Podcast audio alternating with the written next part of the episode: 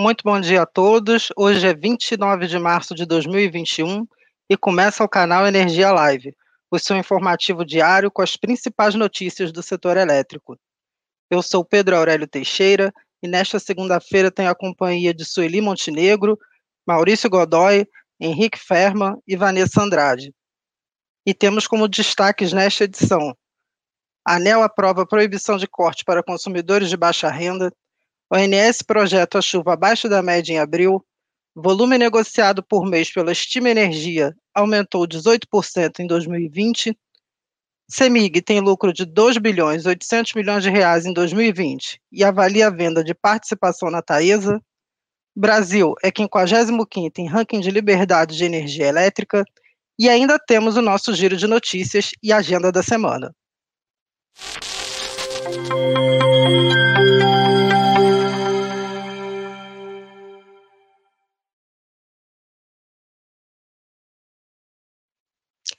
Bom dia a todos, são 10 horas e estamos começando o canal Energia Live desta segunda-feira, 29 de março. E essa primeira edição da semana, começamos falando sobre a aprovação, na última sexta-feira, da proibição do corte no fornecimento de energia para os consumidores de baixa renda. Para falar sobre esse assunto, eu trago aqui para dividir a tela comigo a Sueli Montenegro de Brasília. Bom dia, Sueli. Essa decisão aí da da ANEL. Queria que você contar, falasse um pouco mais aí para quem está acompanhando a gente, detalhasse um pouco mais essa, essa decisão da ANEL de suspender o corte aí para os consumidores de baixa renda, Sueli.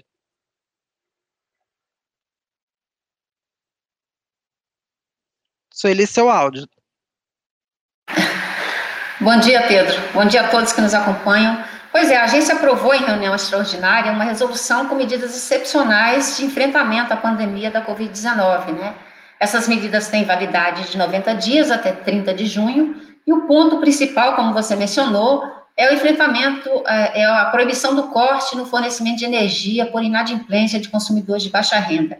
Ah, na última hora, assim, por sugestão do relator, o, o diretor Sandoval Feitosa, foi também incluída a proibição de corte para hospitais e é, estabelecimentos de saúde, que é uma medida importante para que é, não haja a interrupção no, fornecimento a esses estabelecimentos, né? Ah, estão incluídos aí também outras categorias nessa, nesse, dessa proibição de corte, que é a pessoas que usam é, é, equipamentos é, que precisam de energia elétrica, estão doentes, estão em casa, enfim. Uh, esses equipamentos eles não podem ficar sem energia e essa medida que já tinha sido tomada no ano passado também foi adotada agora. Uh, consumidores que deixarem de receber fatura impressa é, também é, não poderiam ter a, a, luz cortada, e aqueles que moram em localidades onde os postos de pagamento de conta estejam fechados em razão, em razão de medidas de lockdown, né? É, a norma vai ter vigência imediata pela, pela emergência da situação, né? Porque é uma situação que está aumentando os casos de, de infecção pelo, pelo coronavírus, enfim. Então, a gente trouxe hoje para falar desse tema o diretor da Nelson, do Feitosa, que é o relator desse processo, né? Enfim, uh, ele vai detalhar alguns pontos para a gente. Eu gostaria de chamá-lo aqui agora. Uh, é, seja muito bem-vindo, diretor, ao, ao canal Energia Live, né? Eu acho que é a sua estreia, né? A gente ainda não tinha conversado nesse espaço. E obrigado por nos atender prontamente, né?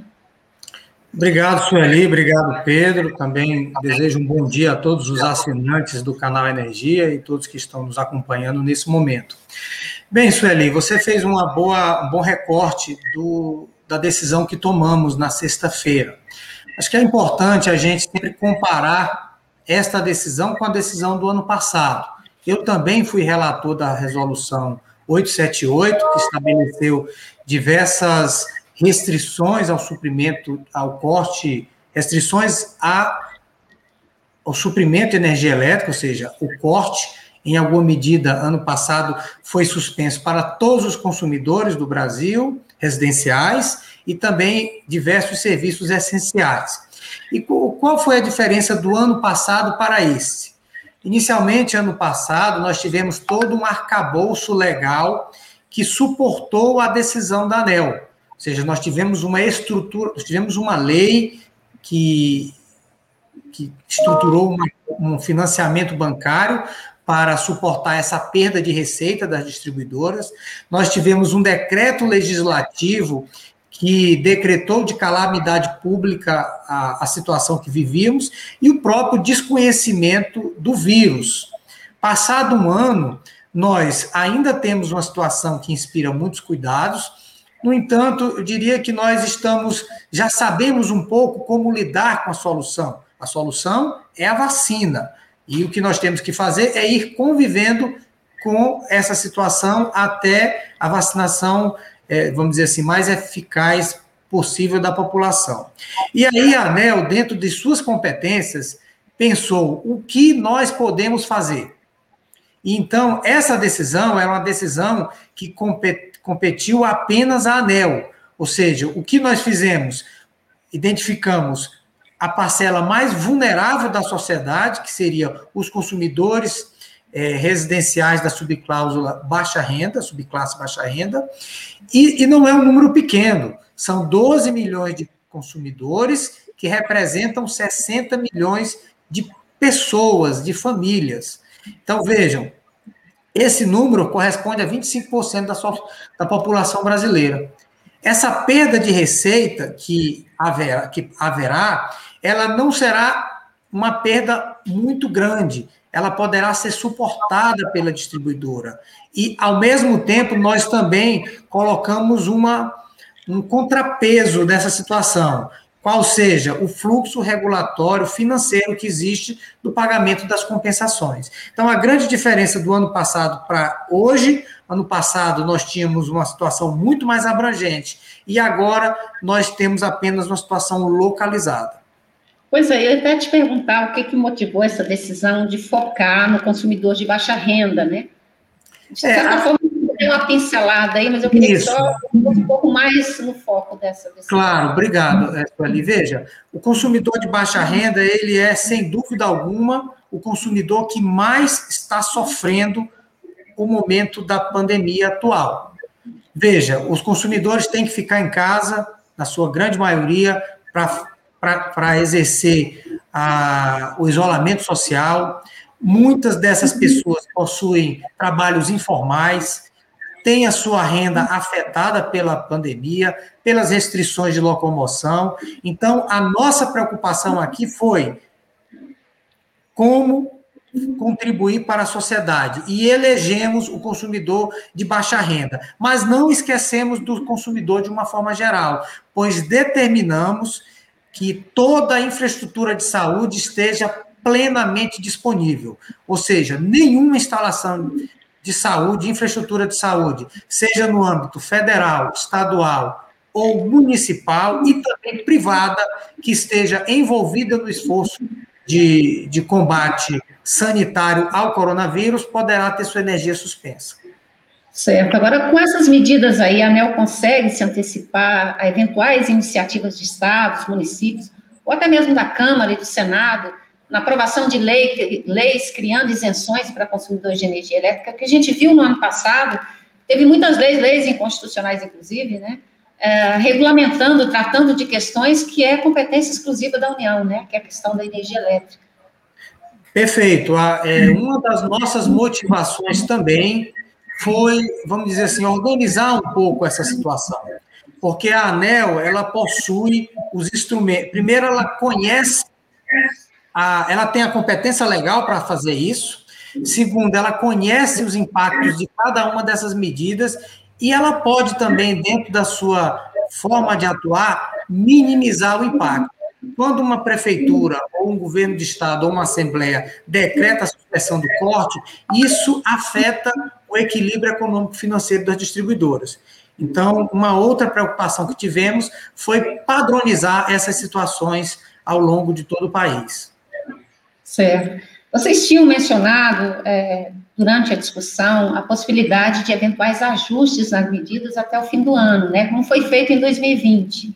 Ah, você tem aí esse período de 90 dias, que é o período emergencial em que, em tese, é, começaria e encerraria essas medidas né, emergenciais, Mas, assim, uh, vai ter uma, uma, avaliação aí nesse meio termo, ou vai ser feita ao longo do ano essa avaliação? Como é que vai ser feito esse acompanhamento?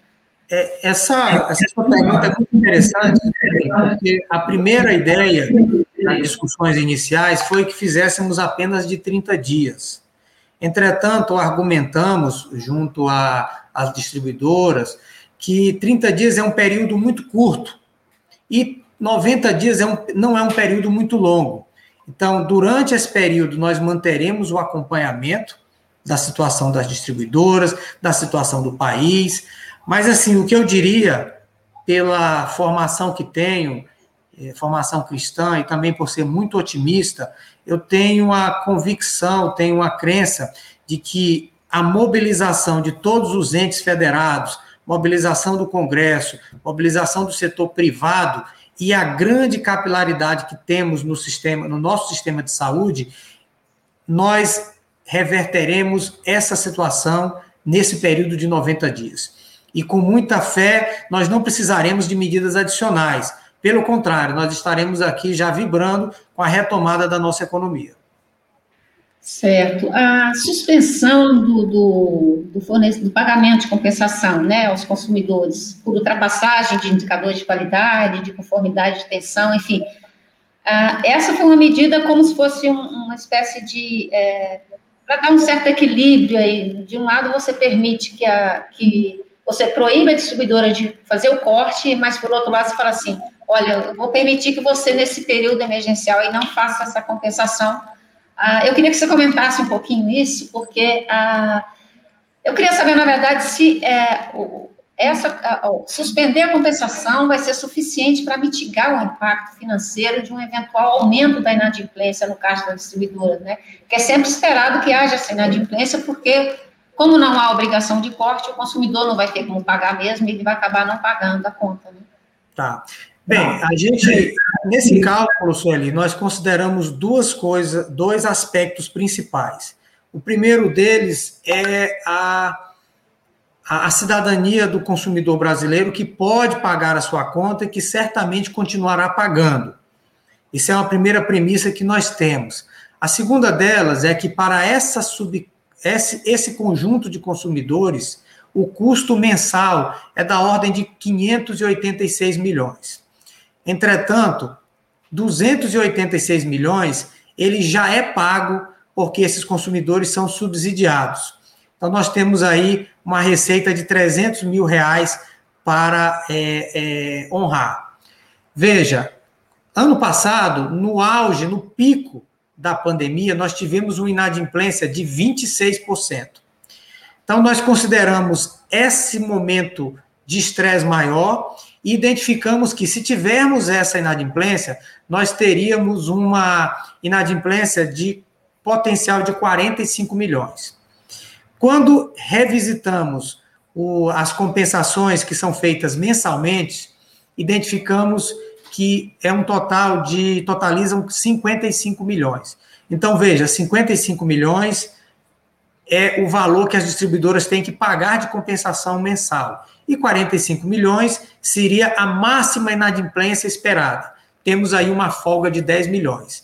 Então, essa aritmética, aliado à cidadania do consumidor brasileiro, do cidadão brasileiro, nós esperamos que seja suficiente para é, não causar nenhum desequilíbrio para as distribuidoras. E como eu já falei, nós estamos analisando isso, essa situação, iremos analisar mensalmente e também como forma de não trazer nenhum desequilíbrio para a distribuidora, nós ampliamos o, o tempo de pagamento dessa compensação, que foi inicialmente é, recomendado pela área técnica até setembro, nós ampliamos até dezembro.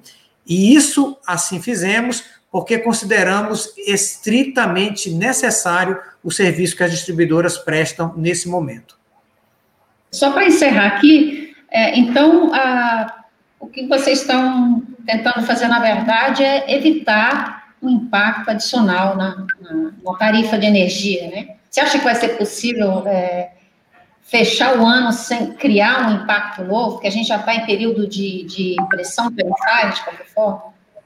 Olha, veja, esse efeito que nós, essa, os efeitos dessa decisão que nós tomamos na sexta-feira, ele tem um efeito muito localizado.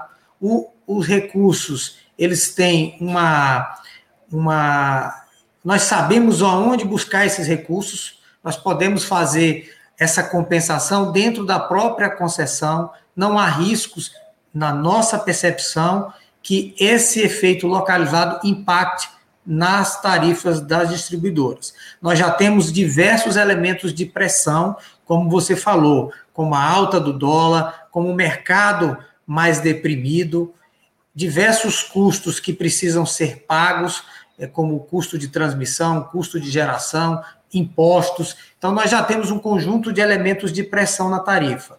Esse, eu diria que foi um movimento cirúrgico, pequeno, de grande alcance social e que tem um reduzido, eu diria até inexpressivo impacto é, na, na, na, tarifa da distribuidora. E é principalmente um, um grande gesto de cidadania do regulador e também das distribuidoras que participaram ativamente dessa discussão e também dos consumidores que foram envolvidos no debate.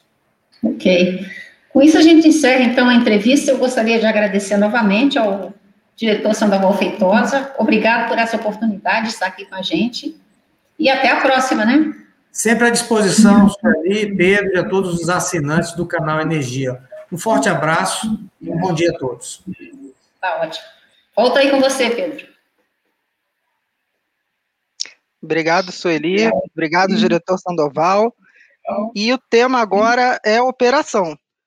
O INS projeta um abril com chuvas abaixo da média. E quem eu trago para falar sobre essa projeção é o repórter Maurício Godoy, de São Paulo. Bom dia, Maurício. Maurício, me conta, essa projeção ela estava em linha com a expectativa do ONS? Oi, Pedro, bom dia, bom dia a todos que nos acompanham aqui. Bom, Pedro, a, reunião do INS, né, do PMO, para as projeções iniciais de abril, né, ocorreu na quarta, na quinta, na quinta e na sexta-feira, né, e, o, e, eles revelaram que o meio, essas perspectivas, elas iniciam aí com uma expectativa de disparada da carga de 15,7%, na comparação com o mesmo mês do ano passado, né? E a explicação é simples, né? É, para ter um índice tão elevado de, de carga, né? Ele já era esperado, né? Afinal, há um ano o Brasil vivia aí sua via sua carga desabar por conta das primeiras medidas de lockdown tomadas no país aí, né? Então, a base de comparação com abril do ano passado é que traz essa distorção desse indicador, né? Abril e maio também dá para se falar, né? A gente teve quedas expressivas no consumo de energia, né? Na verdade, começou nos últimos 10 dias de março, né? Quem acompanha a gente aqui já uh, se lembra disso, né? Bom, segundo as previsões iniciais pro, do PMO para abril, né, a estimativa é de que as chuvas fiquem abaixo da média em todo o país. Né? No submercado norte é que está o maior volume esperado para o período, né? com a energia natural afluente aí, podendo chegar a 89% da média de longo termo. Na outra ponta está o Nordeste, com a menor previsão de vazões, né? Com uma expectativa aí de 36% da média histórica dos últimos 91 anos. Bom, em termos de armazenamento, aí temos uma notícia que não deixa o setor aí muito tranquilo, né? O maior supermercado do país, que é o Sudeste Centro-Oeste, né, e que concentra 70% da capacidade de acumulação de água em reservatórios, está com o menor nível do país. Não chegou ao, agora ao final de março, ele não chegou ao que se esperava, que era de quase 38% na previsão inicial do PMO de março, né? E agora, para abril, a expectativa ainda é pior, né? No, o que se espera é alcançar 37,7% no dia 30 de abril. E do, isso, claro, considerando o volume total utilizado, a capacidade total de utilização. Bom, é bom lembrar que depois de abril, né, as chuvas cessam, né, entramos oficialmente aí no período seco, né, então aí teremos um mês de abril decisivo aí para os próximos, os próximos meses aí do Sistema Interligado Nacional, né? Mas, o Pedro, eu tenho uma, uma notícia, vai, mais acalentadora nesse cenário, pode-se dizer assim, né? É quanto ao crescimento da carga para esse ano, né? Com uma previsão de PIB menor, né, da ordem de 3%, né, o consumo ele foi revisado na, na revisão quadrimestral da carga, divulgado pelo ONS, CPE e CCE, né? Ah, passou agora a expectativa das, dos, desses órgãos é de que a carga tenha um crescimento de 3,2% em 2021 em relação, lógico, a 2020. Esse resultado ele representa aí um recuo de 0,2 ponto percentual em relação ao apontado na projeção anterior, que foi para o início do ano, né? E isso equivale aí a uma redução, uma, uma redução bem leve, de 132 megawatts médios, né? Mas já é uma redução diante aí da, da perspectiva para esse ano, né? Nos anos seguintes, né, apontaram na revisão quadrimestral, uh, o crescimento projetado na comparação anual, né, é de 3,4% em 2022, de 3,6% em 2023 de também da mesma ordem, 3,6% em 2024, e finalmente, ao final desse período que é englobado pela revisão quadrimestral, 2025, né, é de 3,5% a projeção de carga, né. Aí veremos quais serão, se isso se confirma ou não, ou se teremos a revisão desses números nas próximas é, oportunidades a cada quatro meses, né, Pedro? É, Maurício, até carga alentadora e abriu decisivo mais uma vez, né? Agora, sim, Maurício, sim. É, eu continuo contigo porque você também conversou com a Estima Energia e em 2020 eles conseguiram ter um aumento no volume negociado por mês, não foi isso? Foi sim, Pedro. Estima aí, eu conversei com um dos sócios, o Rodrigo Violara, né, um dos sócios da Estima Energia, né, que divulgou seus números de 2020. A empresa, os resultados da comercializadora apresentaram um aumento no volume médio de 18% no volume de energia negociada, isso na média mês, né? Em decorrência da redução do preço do PLD médio, né, a, na comparação com 2019, né, a receita operacional da comercializadora recuou para 780 milhões de reais no período, ante um valor aí registrado de 849 milhões em 2019.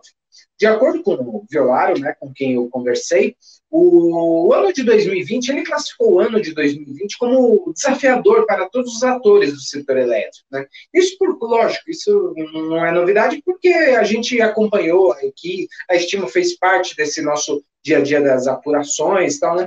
Uh, isso tudo deve-se, logicamente, à pandemia de Covid-19, né, que trouxe algumas disputas jurídicas, quedas de mercado, como eu acabei de falar aí sobre as previsões do INS para abril, né, de aumento, mas justificados justamente pela queda da, do, principalmente no segundo trimestre do ano, né.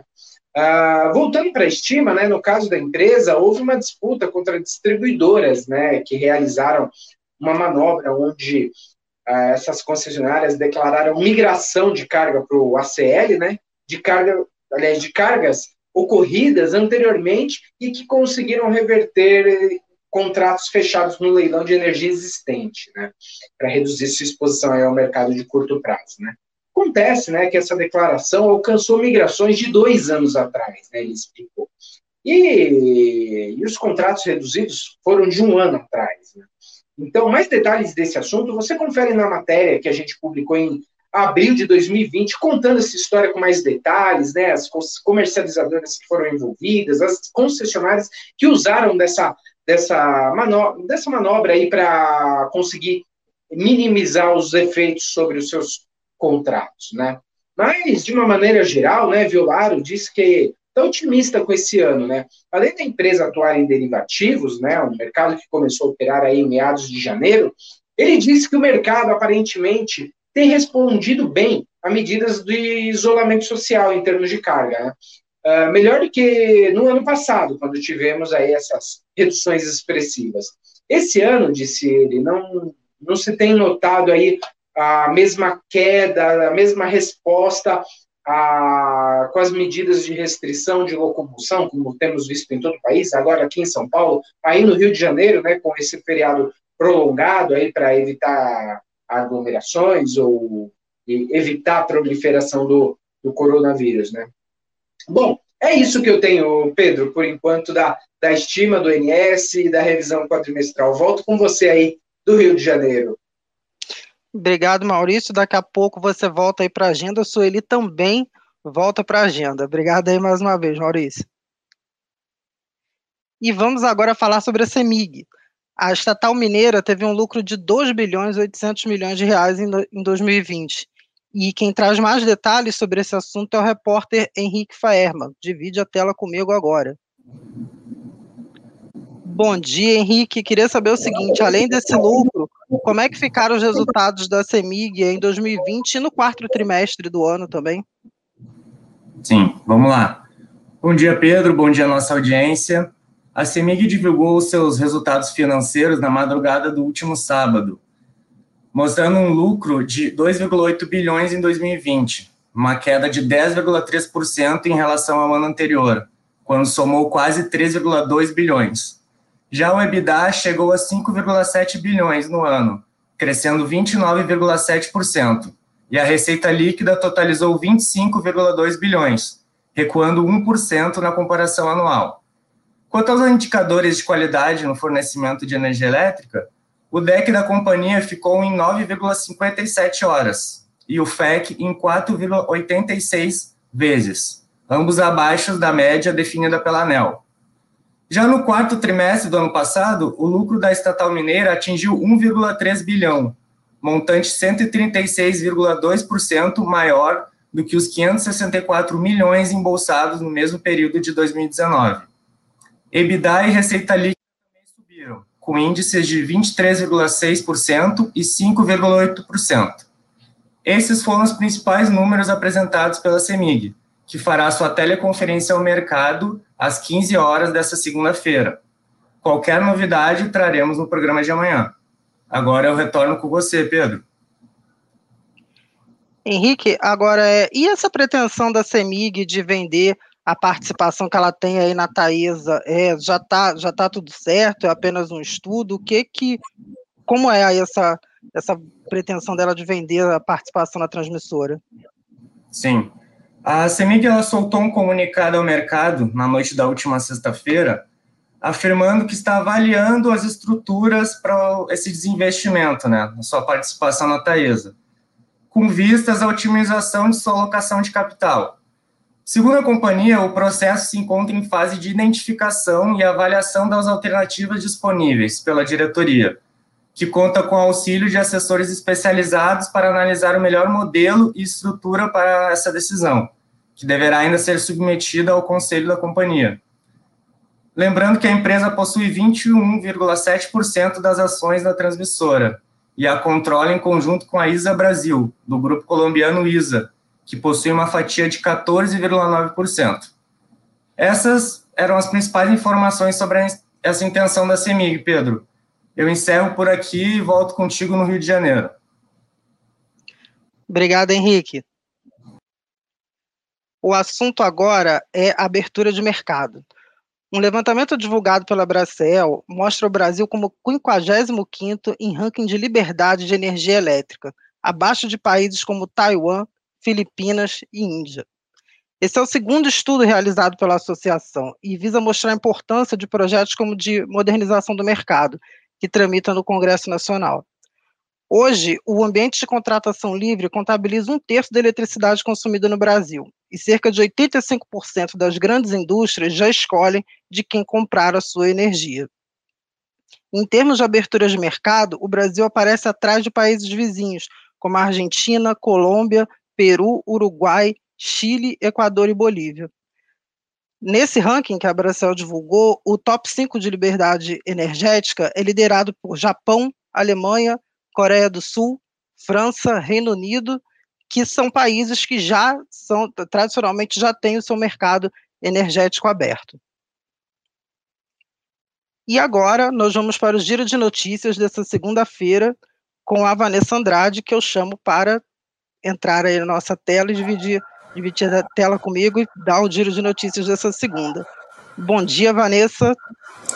Bom dia, Pedro, bom dia a todos. Vamos ao nosso giro, que hoje começa falando da Eletrobras, que informou ao mercado que Ricardo Brandão Silva, conselheiro de administração da empresa, apresentou sua carta de renúncia e deixará o cargo a partir de 1 de abril de 2021. Em substituição, assumirá Ana Carolina Tanuri Laferte, Laferte Marinho, cuja eleição foi realizada na última sexta-feira, dia 26 de março, em reunião do Conselho de Administração.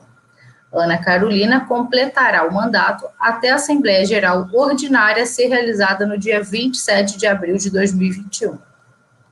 O segundo destaque é sobre a Eneva, que também comunicou que seu Conselho de Administração elegeu na última quinta-feira, dia 25 de março, Marcelo Cruz Lopes ao cargo de diretor, sem designação específica da companhia, com as atribuições relacionadas às funções de novos negócios, marketing, comercialização de gás e energia, o qual complementará o prazo restante do mandato unificado de três anos da diretoria. Marcelo tomará posse no dia 1 de maio de 2021. E por último, nós vamos falar sobre a bandeira tarifária, que continuará amarela no mês de abril, com custo adicional para o consumidor de R$ 1,34 a 100 kWh consumidos. A explicação da ANEEL é que em março choveu abaixo do volume esperado nas principais bacias do Sistema Interligado Nacional. E os reservatórios mais importantes das hidrelétricas estão com estoques de água relativamente baixos para essa época do ano. Como abril é um mês de transição entre o período úmido e o seco, a tendência de queda no volume que chega aos reservatórios não deve ser alterada, afirmou a ANEEL em nota divulgada na noite de sexta-feira, dia 26 de março. Pedro, esse é o giro e eu volto com você. Obrigado, Vanessa. Até amanhã.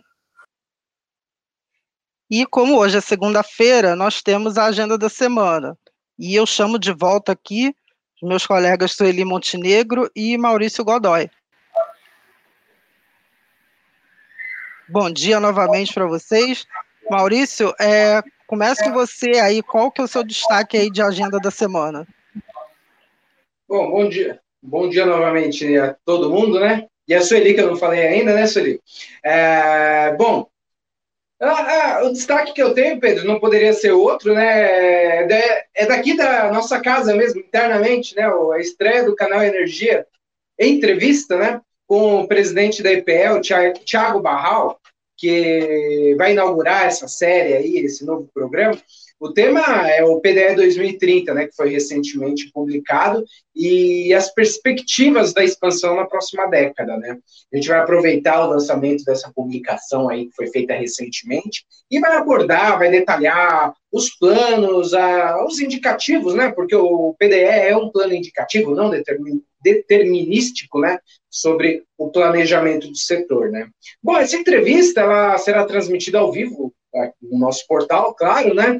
Nas nossas redes sociais, Twitter, YouTube, né? Assim como o canal Energia Live, né? Posteriormente disponibilizado, né? No Instagram e no Spotify em formato de podcast, né? As entrevistas, elas terão cerca de uma hora e terão a participação do público, assim, sempre que for possível, né? O tema é bem amplo, então vamos, vamos ver como transcorre a conversa aí com o Thiago Barral. Geralmente a conversa é muito boa, porque ele é uma, um ótimo entrevistado, ele responde todas as perguntas, ele é uma pessoa bastante esclarecida e se, muito bom de entrevistar. Eu, como jornalista, eu gosto bastante de entrevistar o Thiago Barral. Bom, voltando aqui é, para a CCE, né, aqui de São Paulo, a semana é curta, né? A gente tem aí quatro dias, né? Isso desconsiderando essa, esse mega feriadão aí do Rio de Janeiro e aqui de São Paulo, né? Que a gente teve, é, tá tendo, né? Tá vivendo, né? Ah, mas eu daria um destaque na CCE sobre o calendário de eventos, né? Da quarta-feira e quinta-feira, né? Dia 31 e dia 1 de abril, né? Que vai ocorrer a liquidação financeira do MCSD, o, me, o Mecanismo de Compensação de Sobras e Déficits da Energia Existente, né, a parcela 2, referente a, fe, a fevereiro de 2021. E na pauta da reunião do Conselho da Câmara, que ocorre toda terça-feira, apenas os, os itens comumente discutidos pela entidade, né? Bom, é, tem mais um ponto aí da agenda, que aí é na B3. Esse, essa semana teremos aí a, a abertura dos envelopes da privatização da C3E distribuidora, né, a concessionária estatal de energia do Rio Grande do Sul, né, uma parte da estatal, a parte de distribuição, que até semana passada estava impedido de ser realizado esse leilão por conta de uma decisão liminar, né? Semana passada a gente deu aqui o governo do Rio Grande do Sul conseguiu caçar essa decisão. Até sexta-feira foram entregues os envelopes dos interessados na B3. E hoje, e hoje não, na, no dia 31, né, próxima quarta-feira, serão abertos os envelopes, né. A empresa, é bom lembrar, né, que a, daí com o processo de caducidade aberto pela ANEL, né, a Sueli também trouxe aí essa informação para a gente semana passada, né? E isso ocorreu por conta da ultrapassagem de indicadores regulatórios pela empresa, né? Então, vamos ver aí o que isso impactará no apetite dos investidores interessados na concessionária do Rio Grande do Sul, né? Acho que é, é, é a maior distribuidora, ou pelo menos a, alcança lá a capital e região metropolitana de Porto Alegre, aí, a fornecedora de energia do nosso atual da atual fornecedora de energia do nosso repórter lá do Rio Grande do Sul, que está no Rio Grande do Sul, não, Henrique? É isso aqui da agenda, Pedro. Obrigado, Maurício. Agora eu passo aí a agenda para a Sueli. Sueli, você, quais são os destaques aí, seus destaques de agenda dessa semana?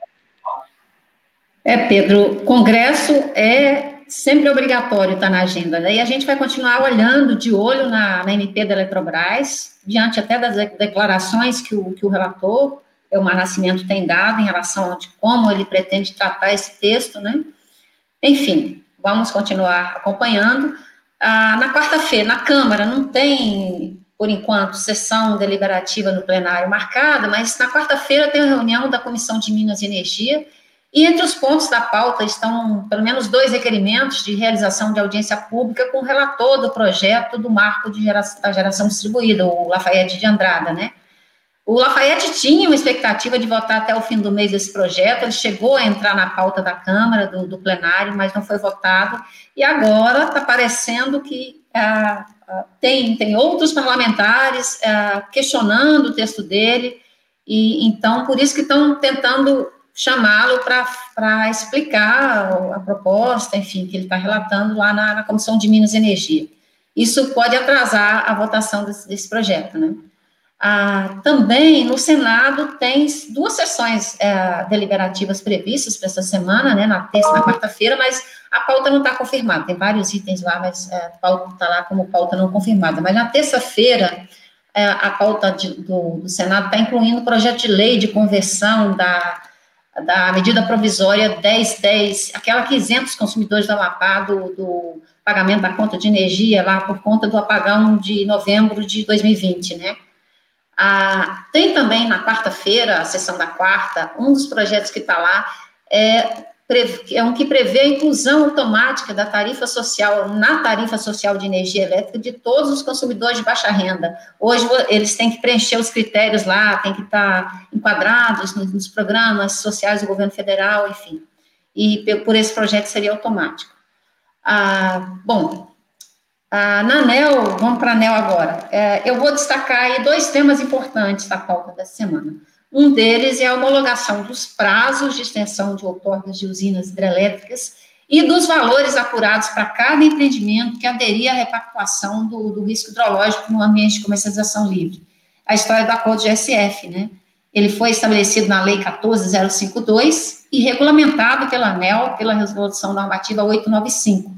E aí faltava a ANEL ratificar os cálculos que a Câmara de Comercialização de Energia Elétrica encaminhou sobre ah, quais são os valores que deveriam ser considerados nesse acordo e quais os prazos para a extensão das outorgas dessas usinas. E é isso que ele vai tratar amanhã.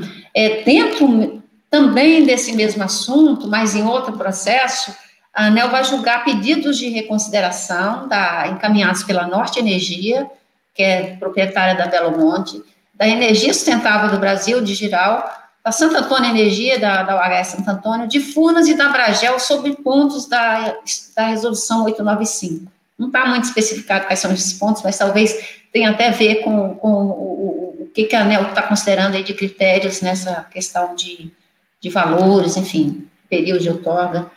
Vamos ver o que, que vai ser isso, né? E o segundo destaque é o resultado da primeira fase da consulta pública, que trata da regulamentação da transferência de recursos de pesquisa, desenvolvimento e eficiência energética para a conta de desenvolvimento energético. Isso aí é aquela, aquele item que estava lá na MP 998, que se transformou em lei recentemente, né? Na Lei 14120. Ah, e é isso, é um ponto importante que a ANEL precisa regulamentar mesmo, ah, até para poder aprovar o, o, o, orçamento final da CDE. Né? Ah, e a agência também ah, vai ratificar ainda aquela decisão lá referente à, à revisão da norma ah, de apuração, de restrição de operação de usinas eólicas por constraint off, ah, que foi aprovada lá no, no início do mês, numa, numa reunião extraordinária. Ele vai ratificar aquela decisão. É, bom, são esses os pontos, assim, que eu gostaria de, de destacar para a reunião de amanhã. E aí eu volto com você. Obrigado, Sueli. Obrigado, Maurício, pela participação de vocês hoje. E assim termina a edição desta segunda-feira do canal Energia Live. Muito obrigado a todos que nos acompanharam. Lembrando aos nossos seguidores que, além de assistir ao vivo pelo Twitter, YouTube e, excepcionalmente, no no Facebook dos eventos Brasil Indie Power e Energy Solution Show. A gravação dos programas também está disponível no nosso perfil no Instagram, canal Energia Oficial, em podcast no Spotify. Grande abraço.